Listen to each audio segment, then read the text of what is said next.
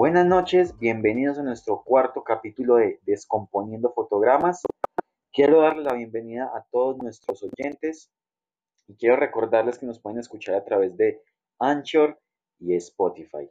Seguimos grabando desde nuestras casas, eh, ya que por la pandemia es una necesidad quedarnos en casa y seguir las recomendaciones de las autoridades. Eh, les recuerdo, como hace ocho días, que si tienen problemas de estrés o ansiedad, pongan nuestro podcast, escúchenlo y relájense. El día de hoy nos acompaña de nuevo Aleja. Hola, buenas noches. Y nuestro gran amigo Christopher. Hola, buenas noches. ¿Cómo están, chicos? ¿Cómo han estado estos días? Bien, gracias. Estudiando desde casa y cumpliendo el compromiso social para que podamos salir rápido de esto. Me encuentro en la misma situación, también estudiando desde casa. Y pues nada, también lavándome las manitos. Eso, muy bien. Es importante tener todas esas cosas en cuenta y por ahora entretener a, las personas que nos escuchan. Por eso el día de hoy analizamos una película que ha sido muy importante, por lo menos en lo que va del 2020 y el 2019. Entonces, Chris, ¿nos puedes hablar un poco de qué película vamos a tratar hoy? Bueno, para este cuarto capítulo de Descomponiendo Fotogramas hemos decidido hablar de Parasite. Eh, su título original eh, es en coreano, entonces me disculparán la pronunciación, su título original es Gisenshon, eh, del año 2019, tiene una duración de 132 minutos, su país originario es Corea del Sur, como pues, lo pude decir anteriormente, su director es Bong Joon-ho y fue escrita también por él en compañía de Jin Won-han. La música fue hecha por Jel Jong, la fotografía por Kyung Pyo-hong y tenemos un gran, gran reparto para esta película. Esta película está liderada por el actor Song Kang-ho, quien, es, eh, ha sido parte de la filmografía de nuestro director Bond en películas como The Host, eh, Snowpiercer y también Memories of Murder. Y también está liderada por Choi Woo-sik, quien es un actor que también ha aparecido en, en, otras películas coreanas como Train to Busan, que es una película de un outbreak de zombies en, en, en un tren. Entonces, pues nada, José, si por favor nos podrías comentar algo de la filmografía de Bond. Claro, es muy importante hablar sobre la filmografía de este director, porque a través del tiempo se ha caracterizado por tratar de retratar la lucha de clases y es un aspecto bastante importante dentro de la filmografía de él. Antes de comentar su filmografía, quiero decirles que él ha hecho hasta ahora siete largometrajes y es de una generación de cineastas de mediados de los noventas. Como les decía, la mirada que tiene hacia el cine es una mirada entre las relaciones de poder que pueden existir en la sociedad. Y dentro de las películas que podemos encontrar en su filmografía está Barking Dog, The Host, Okja, podemos encontrar otras películas que había comentado Chris, como lo son Snowpiercer y Memories of Murder. Estas son las películas que él ha desarrollado durante su carrera.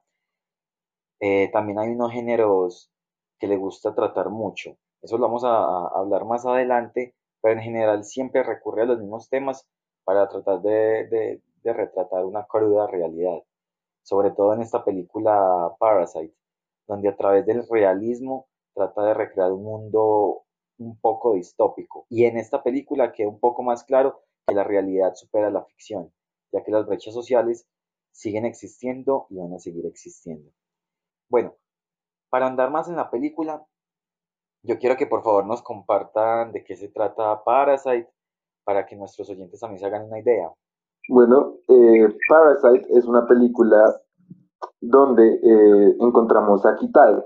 Kitaek es un padre, líder de una familia de bajos recursos, que, pues esta familia está pasando por una situación bastante grave, están viviendo a punta de trabajos diarios, de sobras, pero entonces eh, el hijo mayor de esta familia, porque son cuatro miembros en la familia, eh, quien es eh, Kiwu, recibe una oferta de uno de sus mejores amigos, quien también tiene una pues, o sea, tiene como un prestigio social más alto, él, es de más estrato, entonces él le ofrece que lo reemplace, eh, lo reemplaza en un trabajo siendo tutor de inglés de una, de una niña, quien vive en una casa muy prestigiosa, porque pues la familia tiene, es muy adinerada. Entonces, pues Kibu acepta como, acepta ser el tutor de esta niña, hacerse pasar, de hecho, porque pues Kibu no tiene estudios, simplemente es, es un ciudadano más. Y eh, Kibu pues se inventa un diploma y toda la vaina para pues, presentarse allá. Mientras va pasando el tiempo, la familia eh, quienes son los de bajos recursos, tratan de infiltrarse de la casa de los Park, consiguiendo trabajos poco a poco. Entonces empiezan a estafarlos para conseguir trabajo y pues, generar más ingresos para ellos mismos. Entonces, pues ya podemos ver un poquito el tema de esta película con respecto a la división de clases sociales y pues quisiera que Alejandra nos contara un poquito más a fondo sobre el tema de la lucha de clases.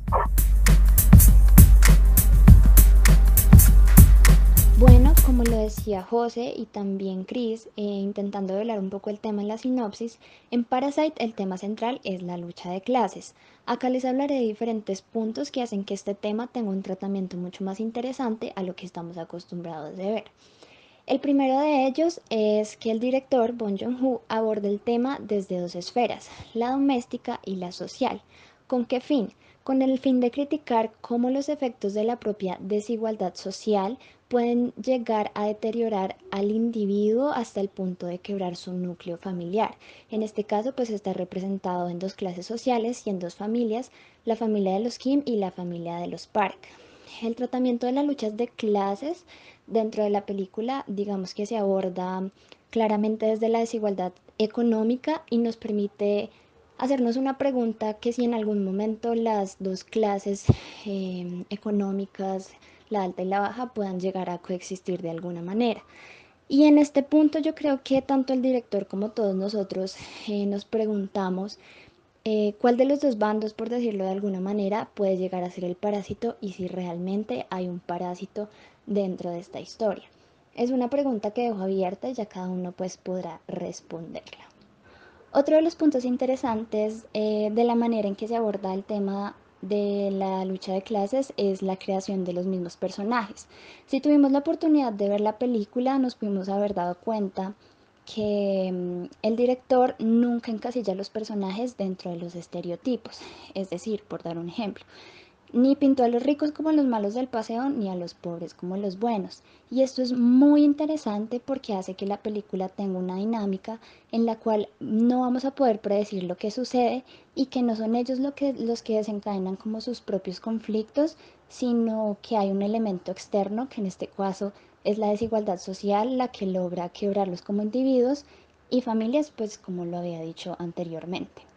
Finalmente, para no extenderme más y dar paso a mis compañeros y amigos que hablarán de aspectos también muy interesantes, agregaré simplemente en conclusión que esta película es un retrato social sin miedo, porque logra mostrar la diferencia de clases de una forma extrema, develando implícitamente o explícitamente, ya dirán ustedes, el capitalismo que impera no solo en Corea del Sur, sino también en el primer mundo. Sí, señorita, tienes toda la razón en eso. Y es que la película se centra mucho en lo que es el capitalismo y cómo de una forma u otra termina absorbiendo tanto a ricos como a pobres. Sobre todo a los pobres, quienes son los más afectados dentro de todo este sistema. Y dentro de la película podemos ver cómo entre ellos mismos terminan enfrentados. Y es que eh, es un tema bien complicado, sobre todo por estos días. Y entre otras cosas también podemos encontrar referencias a otras películas que también tocan el tema. Y pues Cris, por favor nos puedes contar más sobre esto. Bueno, José, pues igual podríamos decir que el año pasado, 2019, nos brindó también otras películas con el tema del capitalismo y cómo este nos divide. Podríamos hablar del tema de, de perdón, podríamos hablar de la película de Joker, del director Todd Phillips, donde pudimos ver cómo pues Arthur es de este sistema y pues se lleva como todas las repercusiones cuando, cuando el sistema no puede dar más a los pobres y también podemos ver una comparación de, con Us. Us es una película dirigida y escrita por Jordan Peele, también es del año pasado y pues Bond hablaba de esta película en el sentido de que Us es como tiene el tema de la dualidad, en el sentido de que pues hay, todos siempre tenemos un doble y siempre y esos una parte de esos dobles van a estar en, en un polo y los otros en el otro. Entonces él decía que Parasite también es lo mismo. La familia Kim, los pobres, y la familia Park, los ricos, son como un espejo entre ellos mismos, pero igualmente están divididos por estas clases sociales, están en polos opuestos. Entonces, pues varias veces también se ha tratado el tema, como lo decía José, eh, él ha tratado el tema del capitalismo varias veces también en, otras de sus filmografías, como Mother, pero ¿qué es lo que hace diferente a Parasite? Y esto lo vamos a ver desde los recursos narrativos y técnicos. Entonces, Ale, por favor, cuéntanos un poco. Bueno, Cris, como bien decías anteriormente, eh, aunque es un tema que se ha tratado a lo largo del cine, eh, Don John Hu logra ponerle como su propio sello y hacer que esta película se destaque sobre el resto, porque eh, simplemente su filmografía se puede definir como impredecible. Un universo en el que cualquier cosa podría suceder en cualquier momento y está lleno como de giros narrativos y que estos mismos giros hacen que rápidamente la película se transforme de algo muy cómico a algo muy terrible. Dentro de estos cambios que hablaba anteriormente, digamos que no son cambios a la ligera, simplemente al final de la película o las personas que han tenido la oportunidad de interpretarla más a fondo, se dan cuenta que todos estos giros bruscos eh, al final terminan siendo lógicos y argumentados dentro de, de un argumento más profundo.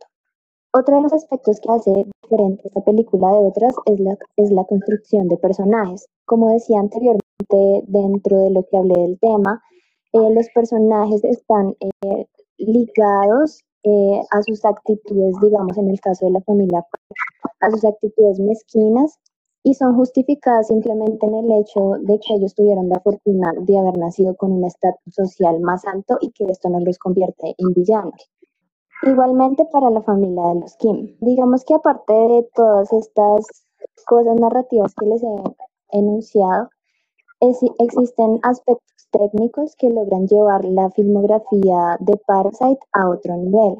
Y es que cada aspecto técnico en cuanto a la fotografía, el arte, el montaje, la musicalización, el sonido, los ritmos que manejan esta película tienen todos un argumento que lleva a que la narrativa de la película se sustente y que cada personaje coja más fuerza, logrando relatar finalmente todo el conjunto de la historia. Así es, Aleja. Y algo que es importante resaltar dentro de lo que estás diciendo es también el por qué se dice que esta película contiene varios géneros cinematográficos. Digamos que nosotros a través de la película podemos ver cómo todo se va convirtiendo. Es decir, la película empieza como una comedia negra, una comedia donde esta familia quiere estafar a la otra, pero poco a poco se va convirtiendo en un thriller muy oscuro, un thriller casi de horror, pero también contiene un poco de un melodrama familiar. Y a partir de aquí se va destruyendo estas dos familias. Y digamos que dentro de Parasite hay una comparación muy interesante, la cual se hace una pregunta sobre si es posible tener una libertad para transitar en este mundo contemporáneo invadido de capitalismo. Esta es una metáfora que tiene la película. Digamos que entre la estructura que tiene esta película y dentro de los géneros que maneja también, podemos ver cómo se va saltando de un género a otro, lo que nos puede llevar a pensar que se puede transitar de una clase baja a una clase alta, o muchas veces eso es lo que le quieren hacer creer a las personas. Pero en realidad al final todo puede terminar de la peor forma, como termina en esta película. Y eso es como parte de los aspectos técnicos que maneja este director. Como le mencionaba también Aleja, dentro de la fotografía, el montaje, etcétera, hay cosas muy interesantes que hacen que realmente esta película sobresalga por encima de otras que también han tratado estos temas. Entonces a continuación vamos a tratar y profundizar todo lo que se refiere a aspectos técnicos de Parasite. Entonces, bien, como nos decía José, eh, los aspectos y los recursos técnicos que se utilizan en esta película hace que ésta resalte sobre el resto de las demás. Y en este caso vamos a comenzar hablándoles sobre los recursos fotográficos. Eh, la fotografía dentro de Parasite en un nivel técnico y estético hace que toda la película tenga un sentido muy funcional, que todo encaje perfectamente con lo que se quiere transmitir a nivel narrativo y emocional hacia el espectador. Y bueno, para profundizar un poco más en todos los aspectos técnicos en cuanto a la fotografía, eh, mi compañero Christopher y yo les hablaremos, empezando directamente con los planos y lo que a su composición refiere. Digamos que dentro de Parasite, em, el director y el director de fotografía siempre quieren como establecer ese desequilibrio y la desigualdad que hay entre las dos clases. Y sutilmente en algunos fotogramas, si ya se lo han visto y si lo han visto más de una vez, se han podido dar cuenta que él genera unas líneas sutiles que separan siempre a estas dos familias, eh, dando eh, a entender pues la jerarquización que hay entre estas dos y la diferencia entre las clases sociales. Como tú dices, hay una división o una organización política dentro de los encuadres y los planos que encontramos en Parasite. Y es que si ustedes ven la película, a través de la historia podemos ver cómo ambas familias tienen distintas relaciones de encuadre. Y esas relaciones de encuadre hacen referencia a su estatus social. Por ejemplo, al inicio de la película vemos un plano de lo que se supone es un sótano, pero después la cámara hace un movimiento para bajar y mostrarnos que allí vive una familia completa. Y lo que podemos ver en esta primera parte es como la cámara está un, está un poco picada y esto le da una sensación de inferioridad a esta familia. Y todo el tiempo vemos este tipo de planos que son tratados un poco diferentes a lo que se acostumbra a, a ver en ocasiones.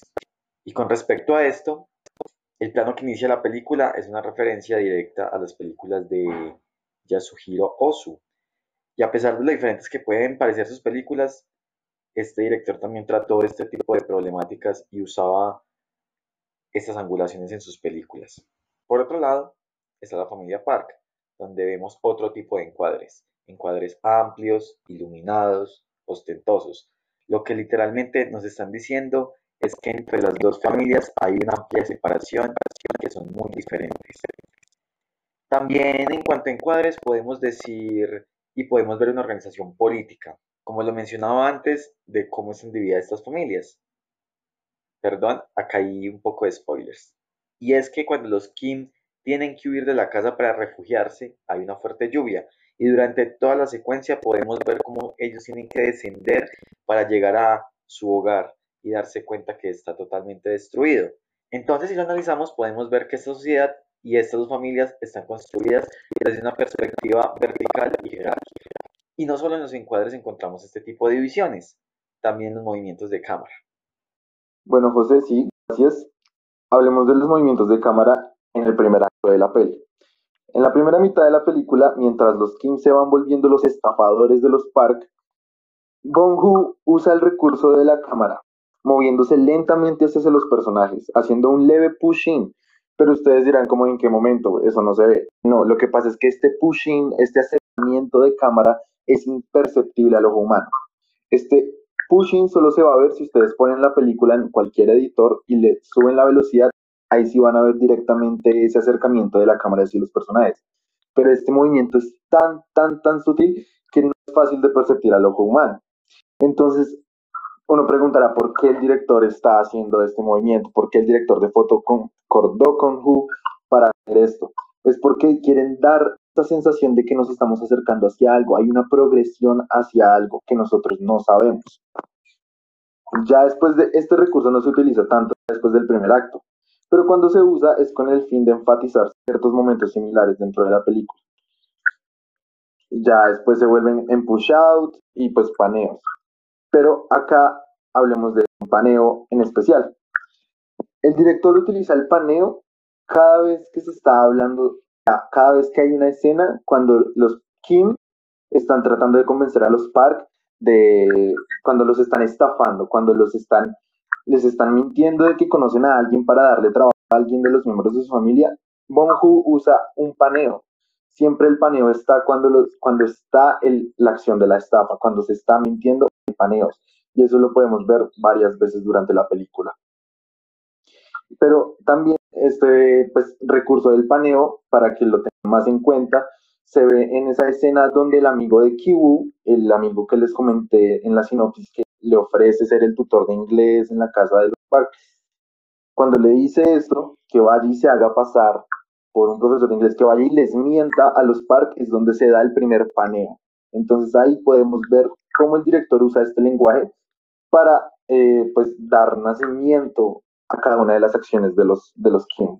Esta película es bastante pues extensa, pues lo, normal, dos horas, pero la película tiene un ritmo muy, muy rápido, o sea, es imperceptible el tiempo de la película y esto se debe a que el director optó por utilizar tomas largas, tomas ininterrumpidas, lo cual pues una película hollywoodense hubiera hecho como corte, corte, cortamos acá, plano acá, plano acá, pero no, Bond utiliza tomas largas y dentro de estas composiciones, estas tomas largas con movimientos y todo esto, eh, siempre mete los tres tipos de planos eh, que son los planos generales, planos medios y planos de talle o close-ups en medio de esa toma completa. Mete estos tres tipos de planos en solo una toma y por eso es que la película tiende a generar ese ritmo más rápido.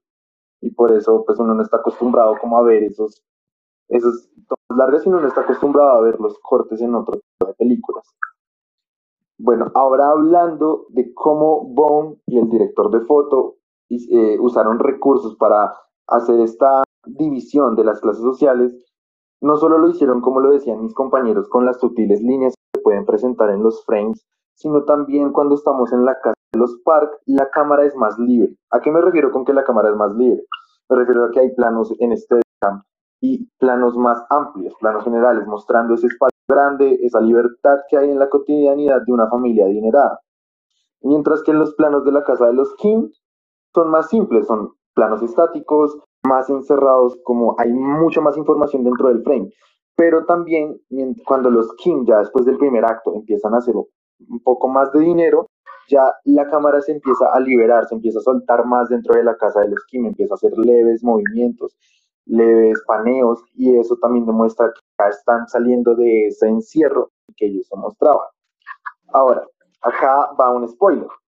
Al final hay como una celebración del cumpleaños del hijo de los Park, el hijo menor de los Park. Pero en esta celebración de cumpleaños todo se va absolutamente al carajo.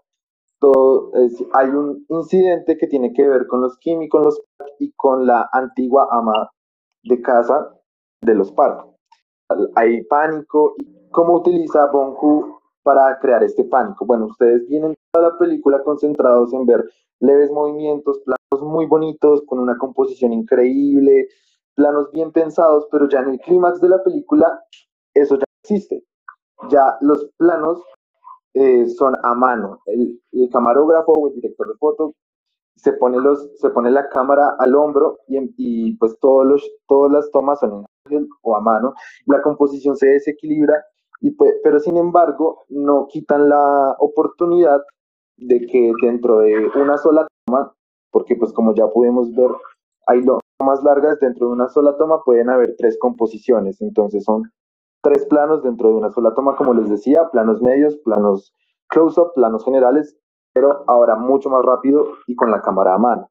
Pues no solo hablemos de la fotografía, también podemos empezar a hablar sobre, sobre el arte, sobre el diseño de producción, quién fue Lee Ha-jun, quién fue el diseño de producción, y Ale, por favor, cuéntanos un poquito sobre el diseño de producción de Parasite. Bueno, dentro del aspecto de, de arte, y para los que no saben qué es el diseño de producción, es la construcción de la escenografía. En este caso, dentro de la película, eh, toda la casa en la que sucede o se filma fue construida con un argumento más allá del simple hecho de, lo estético.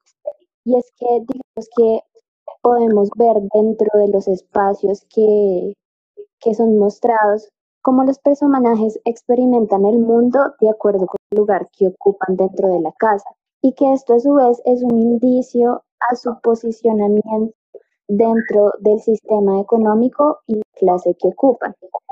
Esto nos invita también a pensar en el argumento que propone el director de pensar em, el sistema económico y la organización social como una pirámide, donde los que están más arriba siempre son los, los que están mejor acomodados, la familia y los que están más abajo o descendiendo eh, son los más pobres. Entonces, en este sentido, eh, la diferencia espacial que ocurre dentro de la casa es un aspecto muy importante que hace que la historia tenga un argumento narrativo que proporcione el desarrollo de la misma. Y acá les va a hablar un poquito más de cómo fue todo este punto del diseño de producción. Gracias. Hablemos de la casa. La casa de los Park, cuando ustedes vean la película, es algo demasiado hermoso, es divino, o sea, es como una casa de los sueños. Es una casa que uno siempre aspira a tener. Pero entonces esta casa se convierte en un personaje más de la película. ¿Y por qué? Donde hemos visto que en el cine también los entornos de los personajes vuelven tan importantes como los mismos personajes. Podemos hablar de Kubrick, cuando el Hotel Overlook en El Resplandor se convierte en un personaje más aparte de, Jackie, Wendy y Danny. O también podemos hablar de Hitchcock, cuando, es cuando vemos Psicosis o Psycho de 1970 y la casa de los de la casa de Norman y Norma también se convierte en un personaje aparte. Esto el desarrollo que los personajes entendiendo el contexto del lugar donde habitan, ¿sí? Pero también eh, sobresaltan más que los personajes. Ahora, en Parasite, la casa utiliza tres dimensiones, el subsuelo, el primer y el segundo piso haciendo haciendo la referencia a la que hay desconexión entre ella misma y las clases sociales. ¿Por qué? Porque pues quienes duermen en el tercer, pues en el segundo piso, los Park. Quienes siempre están en el primer piso, los Kim. Ellos no están ni tan arriba ni tan abajo, pero en el sótano está Moonwang y su esposo, y su esposo quien lleva viviendo ahí mucho tiempo a escondidas. Entonces, pues ahí, ahí también demuestra que no hay, aparte la división de clases sociales, hay, no hay comunicación entre ellos. O sea, me refiero a que los personajes no tienen ni idea de lo que pasa ni en el primer piso, ni en el segundo, ni menos en el sótano. Hay historias escondidas, hay secretos que los otros personajes, por culpa de que están en un piso u otro, no tienen acceso a estas historias. Además, otra metáfora que podemos ver dentro de la casa de los Park es que los personajes suben un piso o bajan en los distintos niveles de la casa ahí ya, ya en el segundo acto de la película podemos ver que los personajes del primer piso, llamémoslo así, los Kim, los estafadores, pueden bajar al sótano y encontrar eso desconocido. Y pues por lo general en el cine lo desconocido se, se refiere con horror a monstruos, como lo podemos ver también en el referente de, de Bond, quien es Hitchcock, donde en Psicosis, en lo que estaban de la casa de los Bates era pues también un secreto, algo que iba a cambiar el curso de la historia. Entonces también este diseño de producción, este, este pensar de que el sótano tiene algo escondido, o sea, nadie tampoco sabía que la casa tenía sótano, permite que la película se transforme en algo más. Como lo hablábamos con los géneros con José, esta película parece ser una comedia negra, pero al saber, al abrirse, al, al descubrirse que la casa tiene un sótano y hay historias pasadas dentro de esa casa. La película se transforma en este thriller que nadie esperó. Por eso también pues es, es, es muy diferente a otras películas que han tratado el tema del capitalismo. Bueno, pues igualmente ahora pasemos a la representación de los colores, que pues bueno, ya hablamos de la casa, pero ¿qué colores tiene la casa? ¿Cuál es la paleta de colores de Parasite? Ale, por favor, cuéntanos. Bueno, Chris, y en esta peli como en todas las otras pelis que hemos hablado acá en Descomponiendo Fotogramas, la representación de color y a su vez la psicología logra fusionar y apoyar aún más los otros aspectos técnicos en cuanto a los ambientes, a darle mucho más fuerza a los personajes y, por qué no, eh, aportar al salto de géneros narrativos que hay dentro de la peli. Aparte de lo estético, eh, digamos que la paleta de colores en Parasite eh, refleja también esta jerarquización de clases, eh, representa también esta diferencia de mm, estado económico, por decirlo de alguna manera, y esto lo hemos representado en mm, los colores y obviamente los decorados y escenografía que se utiliza para ambientar eh, los dos ambientes que se crean eh, dentro de la película, separando a estas dos familias. Digamos que en el caso de la familia eh, Kim, los colores son mucho más oscuros, mucho más sucios, mucho más fríos. Y en el caso de la familia em, Park, los colores son mucho más sofisticados, digamos que se crea, se intenta crear una atmósfera mucho más elegante y mucho más cálida. Y para finalmente cerrar los aspectos técnicos, eh, vamos a hablarles de un ítem súper importante que no se nos puede escapar dentro de la filmografía de Parasite y es el montaje. Y para ello vamos a invitar a José a que nos comente un poquito más y nos haga entrar en este mundo que es súper interesante. Ok, vamos a hablar entonces un poco de lo que es el montaje en la película Parasite. El montaje de, esta película nos regala una satisfacción estética, es una experiencia que nos sumerge en la vida de estas dos familias. El tiempo del montaje en esta película es perfectamente calculado y eso lo podemos ver porque están muy delimitados los tres actos de la película y se nota cómo engranan perfectamente un acto con el otro y dando consecuencia a lo que yo decía o se hablaba anteriormente sobre los géneros, cómo un género va dando paso al otro género a través del el montaje, a través del ritmo y a través del cambio de, de actos. Entonces podemos ver muy claramente cuando vemos la película cómo pasa de ser una comedia de estafadores a convertirse progresivamente en un thriller de horror. Y para hacer una comparación, digamos, simbólica en cuanto a lo que podemos encontrar en la película y el montaje, podemos decir que el ritmo del montaje se puede comparar con las escaleras. ¿Y por qué podemos decir esto? Porque la película siempre va en un ascenso constante. Podemos ver cuando termina el primer acto, eh, cuando detienen la trampa a la, a la ama de llaves de la casa, cómo el ritmo aumenta y cómo podemos ver después cómo el ritmo vuelve a aumentar cuando casi son capturados adentro de la casa de los, Park. Y el ritmo sigue aumentando, así progresivamente, para posteriormente, al final de la película, terminar en un descenso, que es la destrucción de, ambas familias. Y hablando también de escaleras, vamos a hablar un poco de los aspectos simbólicos, como lo había mencionado José, y uno de estos aspectos simbólicos que resaltan dentro de la película son las escaleras. Pero ¿cuál es su representación simbólica? Eh, las escaleras dentro de Parasite hacen referencia a una metáfora sobre la idea de la movilidad entre clases y para resumir este aspecto y no hacerlo tan largo, son las escaleras las que permiten el movimiento de los personajes, bien sea ascendiendo o descendiendo de ellas.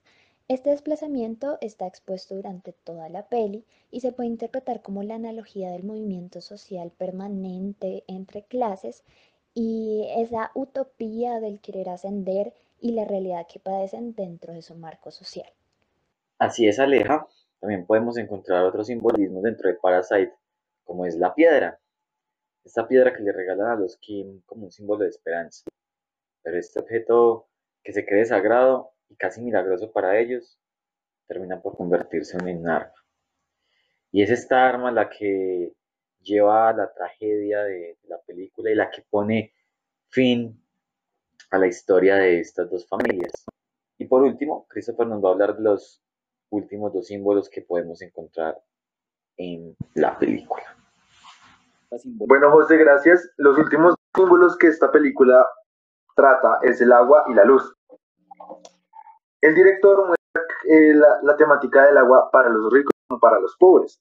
Hay una escena dentro de la película donde es cuando todo se empieza a ir de para abajo, que, se, que cae una fuerte tormenta en la ciudad donde estos personajes viven y para los Park, los ricos, el agua, esta lluvia solo significa se tuvieron que devolver de un campamento de cumpleaños para su hijo.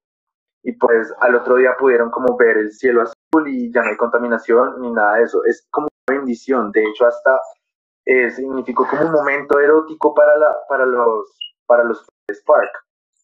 Pero para los King, para los pobres, significó casi la pérdida de su casa. Su casa se inundó y su vecindario también. Entonces, también Bonju afirmaba que la forma en que el agua fluye es muy simbólica, en el sentido de que así fluyen las cosas desde los ricos hasta los pobres. Entonces acá podemos ver esa jerarquía. Los Park están en, la, en el tope de la ciudad y los Kim están muy abajo. Y pues toda esa escena se trata de ver, como decía José, cómo ellos bajan escaleras y escaleras hasta llegar a su casa y ver cómo su casa está totalmente arruinada. Y por último, la luz. Eh, Hu, eh, el director Bond, aclaraba que entre más rico tú eres, más, más acceso tienes a la luz. Entre más pobre, menos, menos luz va a, estar, va a haber en tu casa y pues eso lo podemos ver ya que pues la casa de los Park tiene como demasiadas entradas de luz y pues tiene ventanales muy grandes, mientras que los Kim pues viven en un semisótano y solo alcanzan a percibir un poquito de esa luz solar que nos llega. Muchas gracias Chris por lo que nos acabas de compartir. Yo quiero entonces que antes de finalizar el, el programa de hoy hablemos un poco de las críticas de la película. Bueno, dentro de las críticas que encontramos con el equipo de trabajo de Descomponiendo Fotogramas, las que más resaltaron fueron las críticas de Cannes, obviamente los Oscar y otros críticos de cine importantes, pero realmente encontramos algo en común en todas ellas y es que eh, retratan y enmarcan esta película como la película del año por todos los aspectos técnicos y narrativos que utiliza el director para contar la historia, no solamente quedándose dentro del argumento del guion, sino que va mucho más allá, retratando en cada uno de los aspectos que ya tratamos anteriormente, todo lo que es la división de clases, la lucha de clases y todo lo que identifica a los personajes dentro de esta jerarquización. Finalmente, dejando em, como final, eh, valga la redundancia, eh, una conclusión abierta que deja pensando al espectador mucho más allá. Y bueno, todas estas críticas positivas se ven reflejadas en la gran cantidad de premios que ha tenido Parasite. Entonces yo quiero que Chris nos cuente, por favor, cuáles son los premios que avalan a este film como la gran película del año. Bueno, pues igual cabe resaltar también que Parasite fue estrenada primero en el Festival de Cannes y se llevó el premio mayor del Festival de Cannes, que fue la Palma de Oro. Después eh, se ganó el BAFTA a Mejor Película No Hablada en Inglés, el Globo de Oro a Mejor Película Extranjera y también es la primera película no hablada en inglés en ganar el Screen Actors Guild Award por mejor actuación de un elenco en una película. Este Screen Actors Guild Award es del sindicato de actores, entonces pues también ha marcado como récords, aparte de las buenas críticas, ha marcado récords en estos festivales porque es una película no hablada en inglés que ha ganado los premios. Pero pues últimamente, eh, eh, como todos sabemos, Parasite se llevó el Oscar, el premio de la Academia Mejor Película, siendo la primera película no hablada en inglés en llevarse este premio. Además, también se llevó Mejor Director para Bong Joon-ho, Mejor Película Extranjera y Mejor Guión Original. Bueno, queridos oyentes, yo los invito a ver Parasite porque es una película que tiene un sentido narrativo, estético y técnico muy diferente y muy rico de apreciar, por decirlo de una manera, y abre la mente a otras formas de hacer cine, a lo que estamos acostumbrados, digamos, a ver Entonces los invito a eso, además es una crítica constructiva muy interesante al capitalismo. Y ya. Bueno, queridos oyentes, Parasite es una película que deben ver por el simple hecho de que ustedes van a pensar que están viendo algo, pero después se transforma en otra cosa. Y una experiencia cinematográfica, pues también si quieren como un disparo en el estómago, al final de una película también deberían ver esto. Así es, muchas gracias. Y para irnos yo quiero hacer una pequeña reflexión con respecto a la película y la situación que actualmente estamos viviendo a nivel mundial. Y es que si bien Parasite hace una crítica al capitalismo, podemos ver en estos momentos en nuestro entorno como el actuar de la humanidad nos ha llevado a la situación que enfrentamos ahora. Y donde podemos ver que aunque esto esté afectando a todo el mundo sin importar las condiciones sociales, las personas con recursos económicos altos pueden estar pasando esto desde sus hogares y sin preocuparse de muchas cosas. Pero las personas que son de clase baja, la clase trabajadora, tienen que salir a las calles para poder seguir comiendo y sobreviviendo.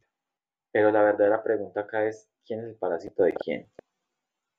y sin duda podemos decir que es el humano el parásito del mundo. Muchas gracias por escucharnos. Los invitamos a que nos sigan en nuestras redes sociales. Y antes de, terminar este programa, los dejamos con las palabras de Daniel Monge. Hola, Descomponiendo Fotogramas, acá su profesor Daniel Monge. Me encantó el análisis que hicieron de Parasite, muy acertado, me encanta que lo vieron desde todos los ángulos.